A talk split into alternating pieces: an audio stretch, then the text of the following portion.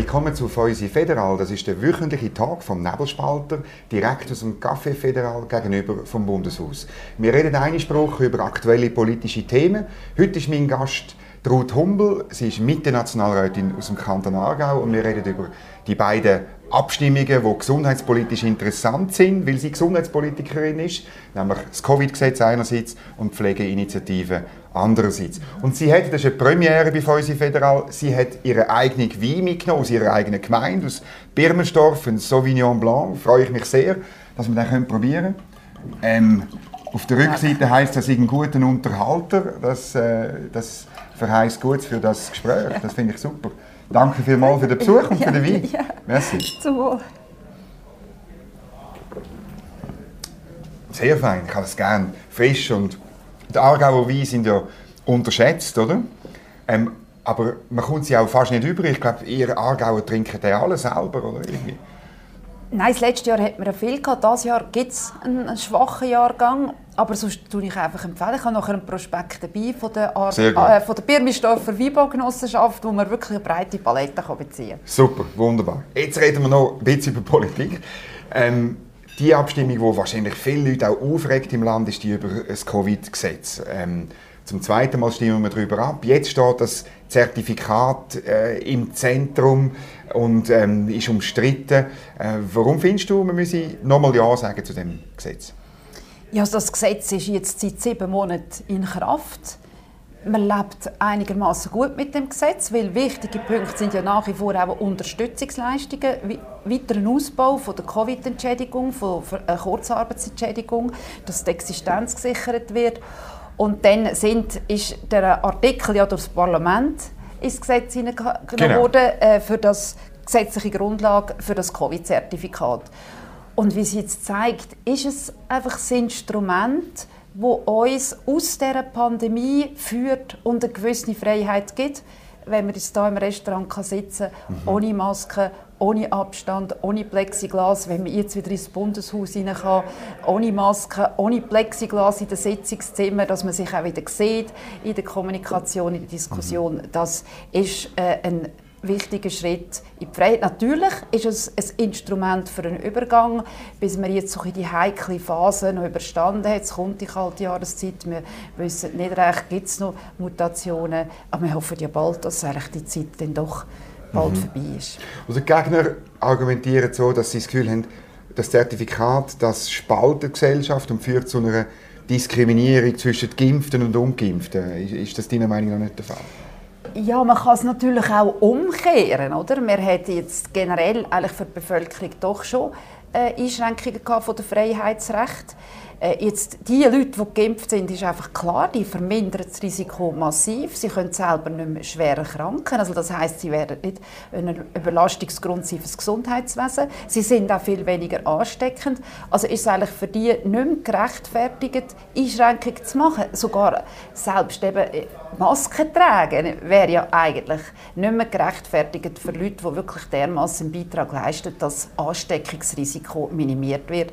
Aber selbstverständlich müssen wir in gewissen Bereichen vom öffentlichen Leben nach wie vor die generellen äh, Regeln von Maskenpflicht beispielsweise einhalten, äh, gerade im öffentlichen Verkehr.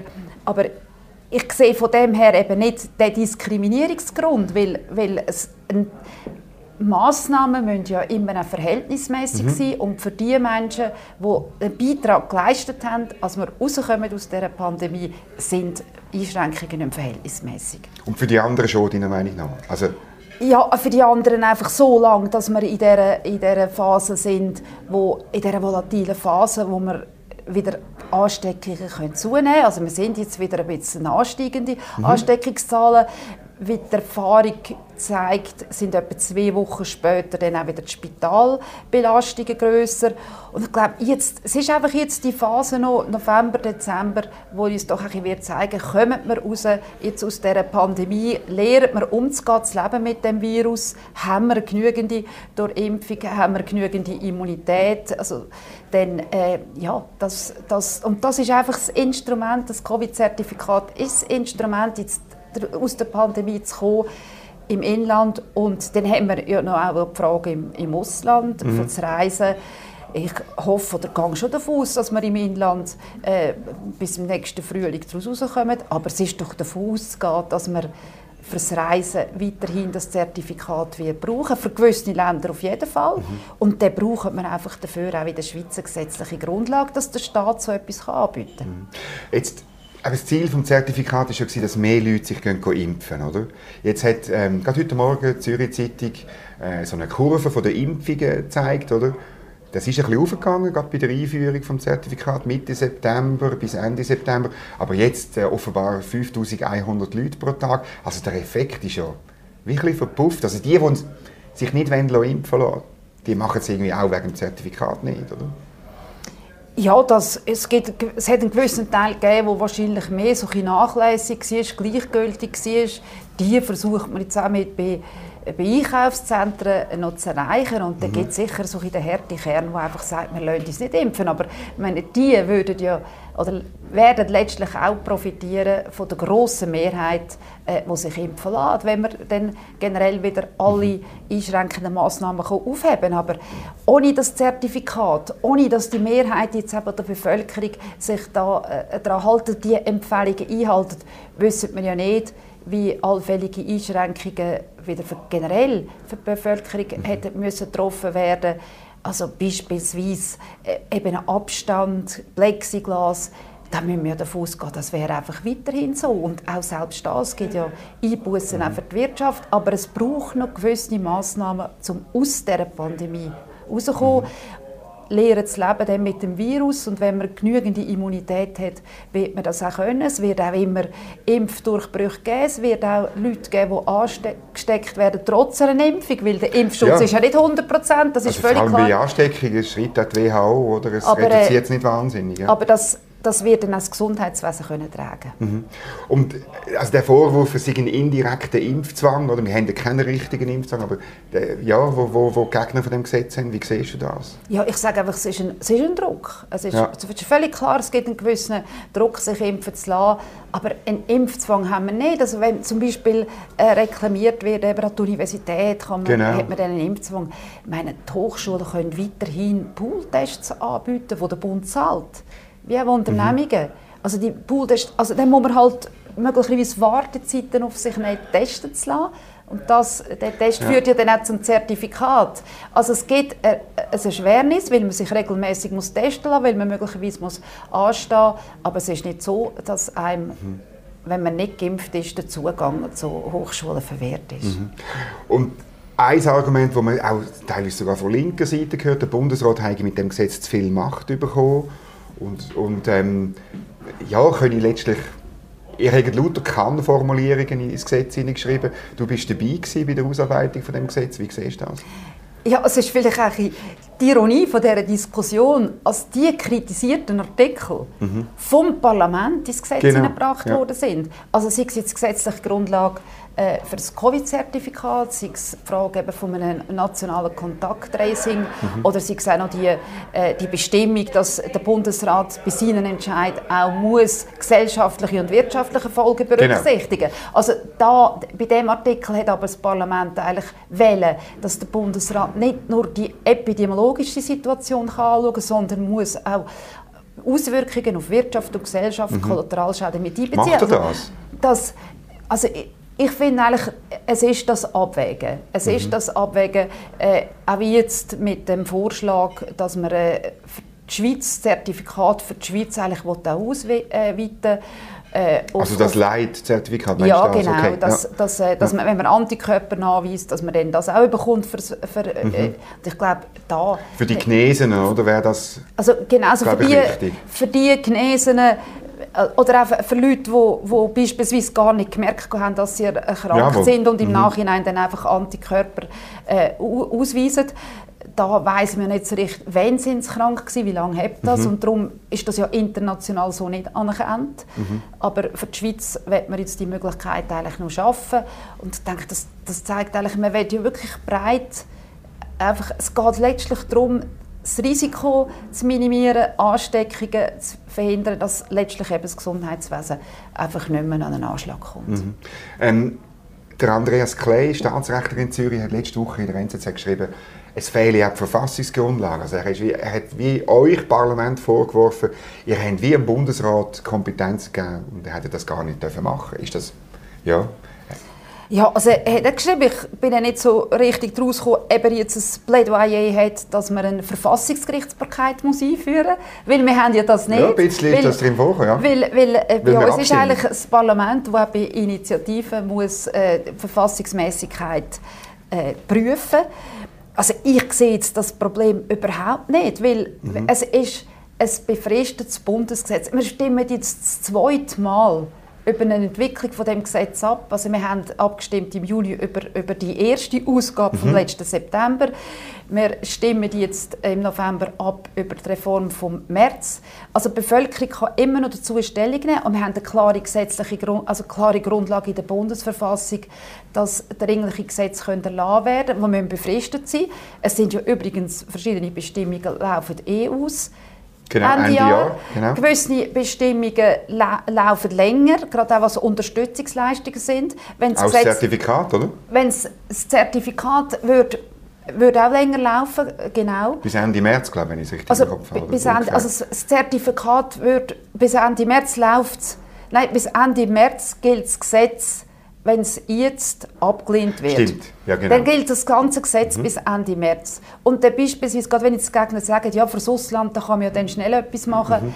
es gibt in der Verfassung auch eine Bestimmung, dass wenn ein dringliches Bundesgesetz vom Volk abgelehnt worden ist, dürfte der gleiche Gegenstand nicht mehr aufgenommen werden, als dringlich erklärt werden. Und das ist etwas Richtiges. Sonst könnte ja nachher einfach das Parlament sich über den Volkswillen mhm. hinwegsetzen. Mhm. Also wenn das Gesetz abgelehnt wird und das Covid die Grundlage für das Zertifikat ausläuft und man das für international Reisen weiter bräuchte, und das braucht ja gesetzliche Grundlage, dann müsste das einfach auf einem ordentlichen Gesetzgebungsweg... Mhm. Gut, das kann man machen. Es sind das ja zwei man, Sessionen.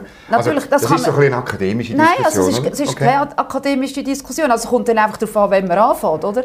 Aber mhm. wenn man zum Beispiel jetzt erst im März die Grundlage macht, mhm im nächsten März Grundlage macht, dann hat man drei Monate Referendumsfrist. Mhm. Also ich meine, es kann ja dann wieder sein, dass das Referendum ergriffen wird. Die Kohäsionsmilliarden haben wir auch in einer Session durch ja, natürlich, aber es, also. aber, äh, aber es gilt jetzt beim Gesetz, dort ist, äh, ist das Referendum ver, verpasst worden, oder? Dort ja, ist nur ein Bundesbeschluss. Ist ein Bundes das ist, ja, jetzt sind wir sehr technisch geworden, aber ja, du hast recht. Aber äh, wo sind wir einfach die Nuancen, gerade wenn man eben eigentlich auf die Verfassung verweist, mhm. wo man eigentlich die mhm. Grundlage auf die Verfassung gibt, mhm. äh, äh, eben auch wirklich mhm. sehr genau anschauen. Und, und da gibt es einfach die Lücke während der Referendumsfrist. Mhm. Mhm. Jetzt, aber dann, dann, sagst du, ist das mit dem Ausland ist vielleicht, ist vielleicht eine schwierige Situation. Eben Befürworter sagen, das kann man irgendwie regeln oder, oder es ist dann sowieso vorbei mit dem. Ähm, ich merke jetzt ganz stark, dass was die Debatte ein bestimmt, ist die Frage von der Spaltung. Oder? Und ich weiß nicht, wie es du erlebst. Ich, ich erlebe schon ein bisschen, äh, sei es in Unternehmen, in Familien, in, in, in Vereinen und so, ja, dass es ein bisschen Spaltung gibt und wie, wie und, wie gehst du mit dem um? Oder erlebst du es völlig anders? Nein, natürlich gibt es eine Spaltung. Also man merkt jetzt ja, was man für Mails bekommt jetzt von beiden Seiten, oder? Mhm. Von, äh, mhm. Also eine Zeit lang sind vor allem Gegner gewesen. Jetzt gibt es aber auch von Befürworterseiten, die sagen, jetzt muss man mal endlich, wir wollen jetzt wirklich in die Freiheit kommen. Wir mhm. haben jetzt uns extra geimpft, dass wir schneller aus dieser mhm. Pandemie rauskommen. Man kann jetzt keine Rücksicht mehr. Ich finde, man muss Rücksicht nehmen.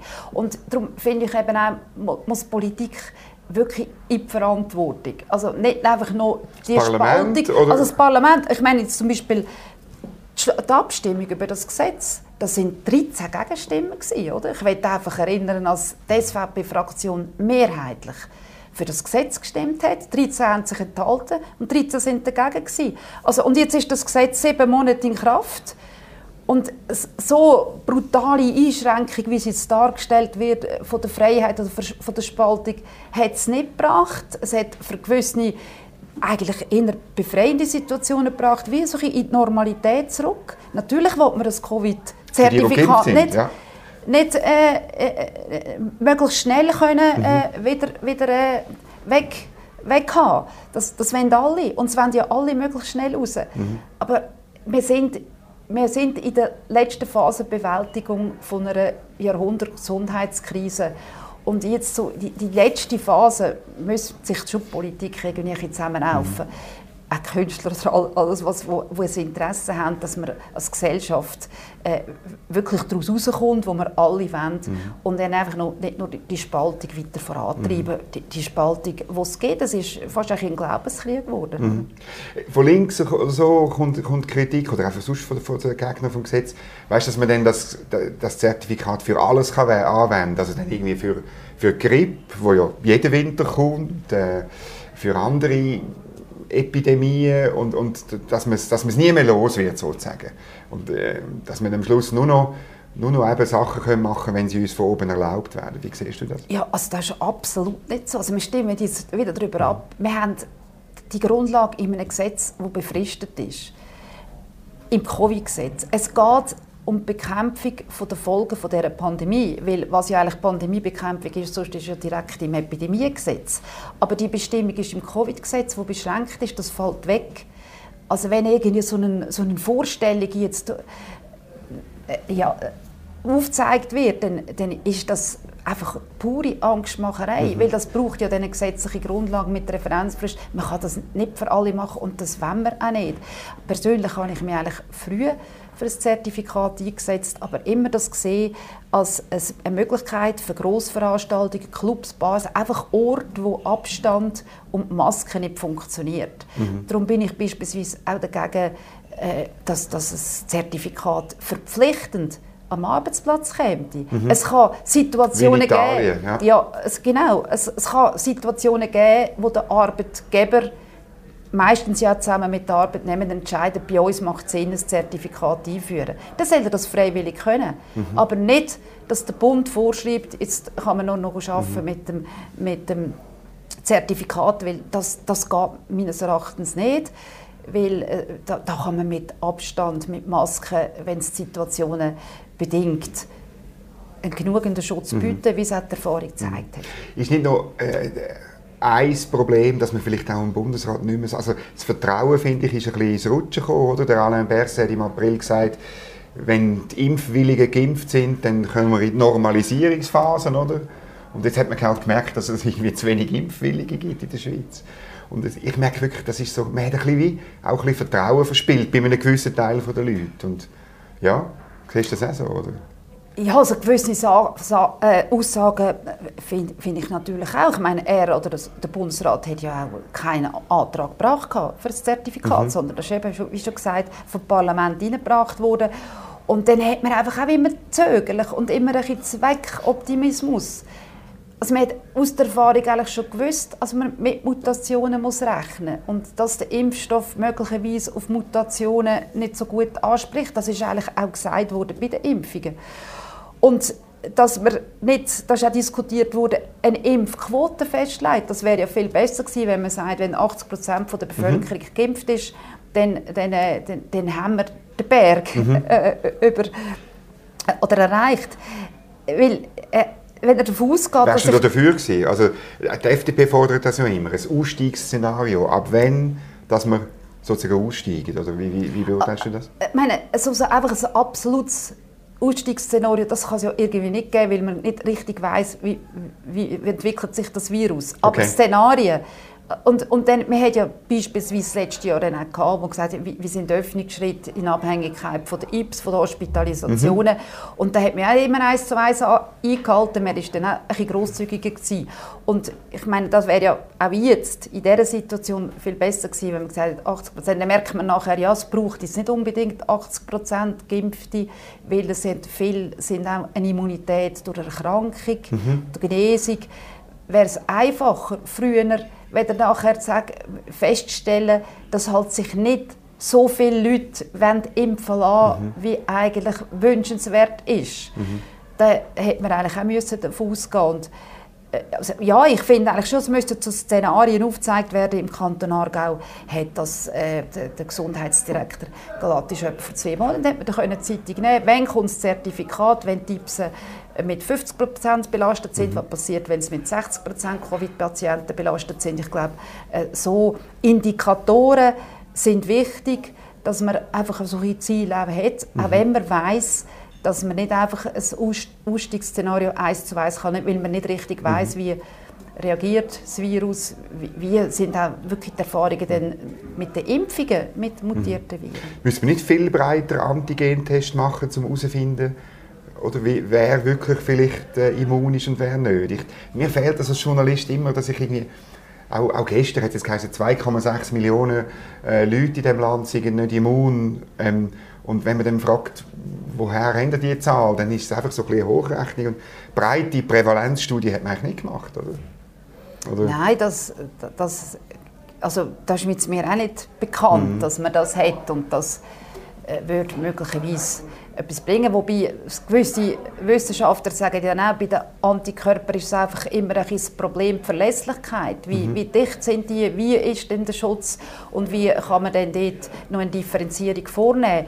Aber äh, ich glaube, wir sind in diesen Fragen generell, was Studien, was Grundlagen sind, schwierig, oder? Also äh, sehr, sehr auf schwachem Bein. Das kommt dann auch, äh, das ist übrigens ein Punkt, von den Gegnern nationales Kontakttracing, das ist ja mhm. auch kritisiert, oder?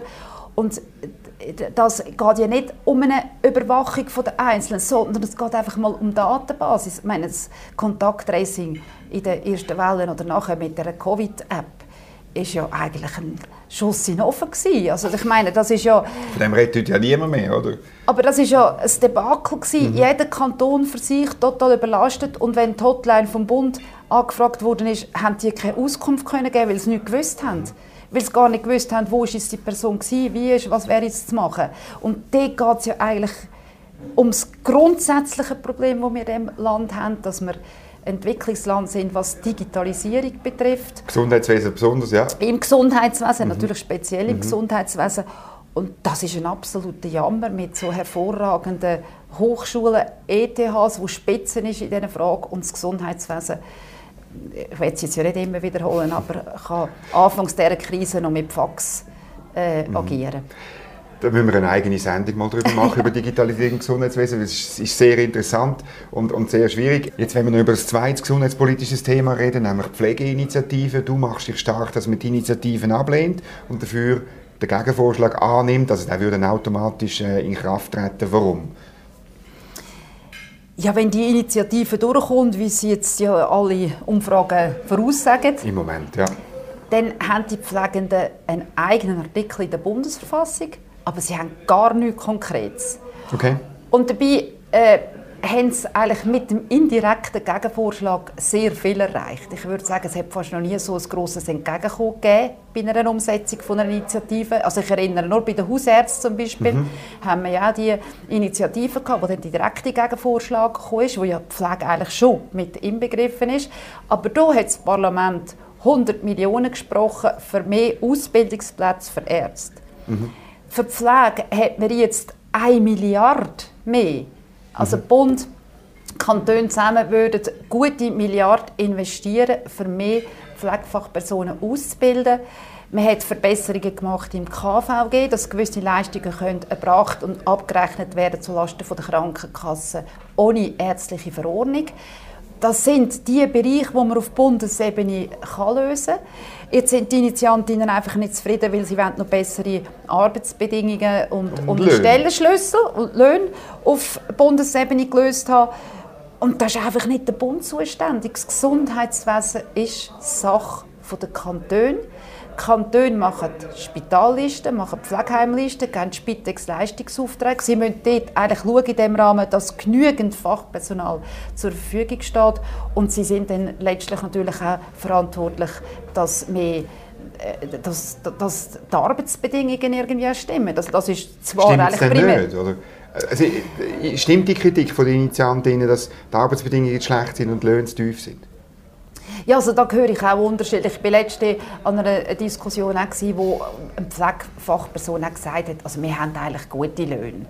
Aber man könnte nicht 100% arbeiten, weil es, es tut die meisten einfach ausbrennen.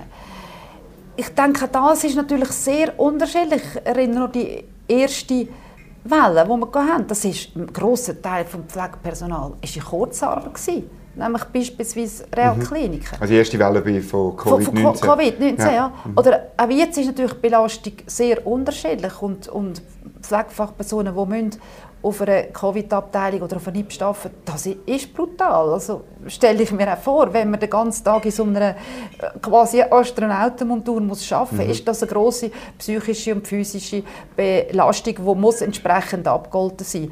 Aber das geht einfach nicht über den Bund, sondern ich habe der Initiantin, die Initiative ist ja schon 2017 eingereicht worden. Mhm.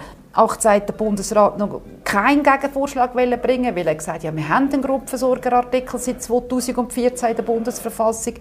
Ich bin selber dann eigentlich mit zusammengesessen mit dem SBK, mit der Pflegeheim Spitex, mhm. was sind so die Aufgaben. Und habe ihnen eigentlich hier schon empfohlen, macht doch die Vorstöße auf kantonaler Ebene, weil dort ist es Zuständigkeit, also Löhnfragen sind Sache von eigentlich den Arbeitgeber, Arbeitnehmer, den Sozialpartner und wenn es nicht funktioniert, halt der Kanton. Ja, und die meisten Spitäler und auch sehr viele Pflegeinstitutionen gehören dem Kanton oder der Gemeinde. Genau. Oder das ist und, das Argument. Und die können sie eigentlich direkt Einfluss nehmen. Haben sie das gemacht oder haben sie das nicht gemacht? Also nach meinem Wissen haben sie das nicht gemacht. Nein, mhm. sie haben es nie, nie gemacht. Das ist nicht einmal jetzt eigentlich vorbereitet, dass man das, was jetzt auf Bundesebene geht, kantonal schon vorbereitend umsetzen, weil sie offenbar einfach fixiert sind, sie wollen die Lösung auf Bundesebene.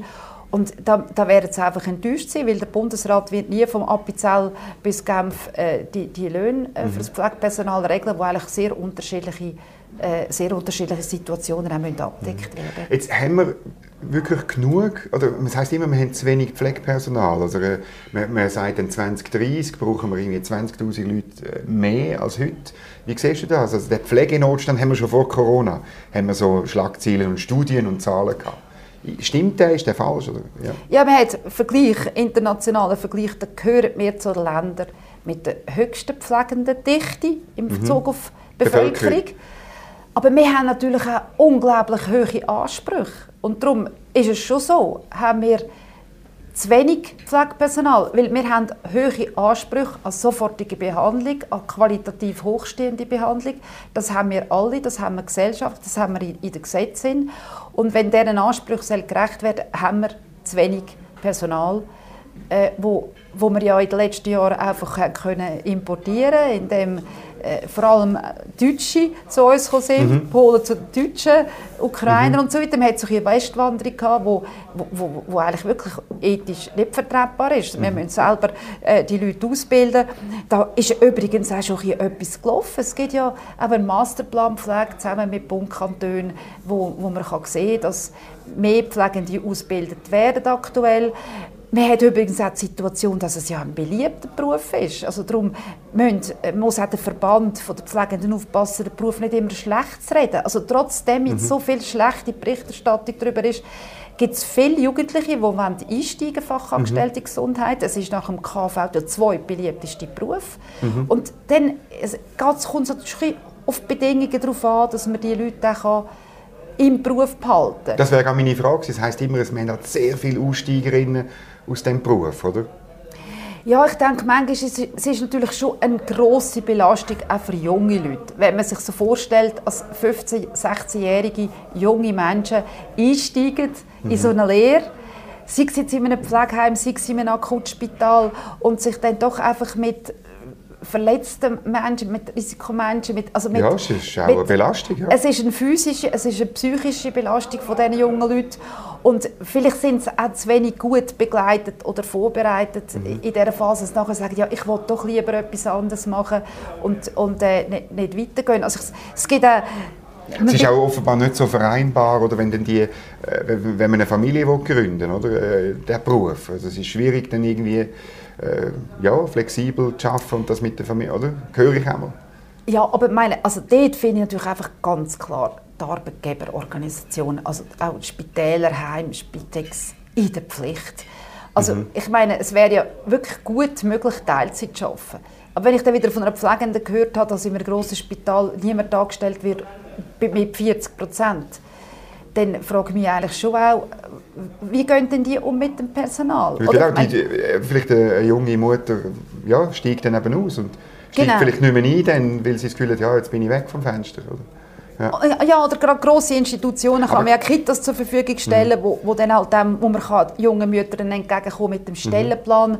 dass, sie, dass sie können... Aber an dem ändert ja der Gegenvorschlag nichts, oder? An, an diesem Problem. Du sagst einfach, Kantone und, und, und Arbeitgeber müssen das lösen, oder? Ja. Ja, ja, klar, an dieser Situation jetzt. Aber wenn wir den Kern, und der Kern von der Initiantin ist immer wir haben zu wenig Personal. Mhm. Wenn man jetzt 1 Milliarde Franken, und das kann gerade in Kraft treten, wenn man diese Milliarde mhm. Franken investiert und man Personal hat, dann hat man mehr Personal in den Institutionen, bei der Betreuung von Patientinnen und Patienten. Also das heißt, dann wird auch der Druck auf die Einzelnen ein bisschen abnehmen. Und gleichzeitig müssen die Verbesserungen erreicht werden in den Institutionen, mhm. in den Kantonen.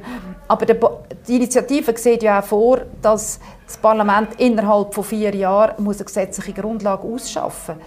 Und ich würde jetzt eigentlich äh, behaupten, dass in vier Jahren ist man dann gleich weit weil der Bundesrat wird Mühe haben, im Kanton Appenzell oder im Kanton Zürich zu sagen, was er jetzt in seinem Personal mhm. muss zahlen und was für Arbeitsbedingungen als geschaffen werden. Das wird immer müssen eine, mhm. eine, eine Frage sein, die auf kantonaler Ebene gelöst wird. Und sonst müssen wir, wie wir ja auch schon einen Versuch haben, auf Verfassung ändern, als Gesundheitswesen einfach ganz zum Bund kommt und Bundessache wird und dann ist es eine andere Situation. Aber bekanntlich hat die Verfassungs oder die Änderung auf eine Verfassung keine Chance gehabt vor ein paar Jahren. Mhm.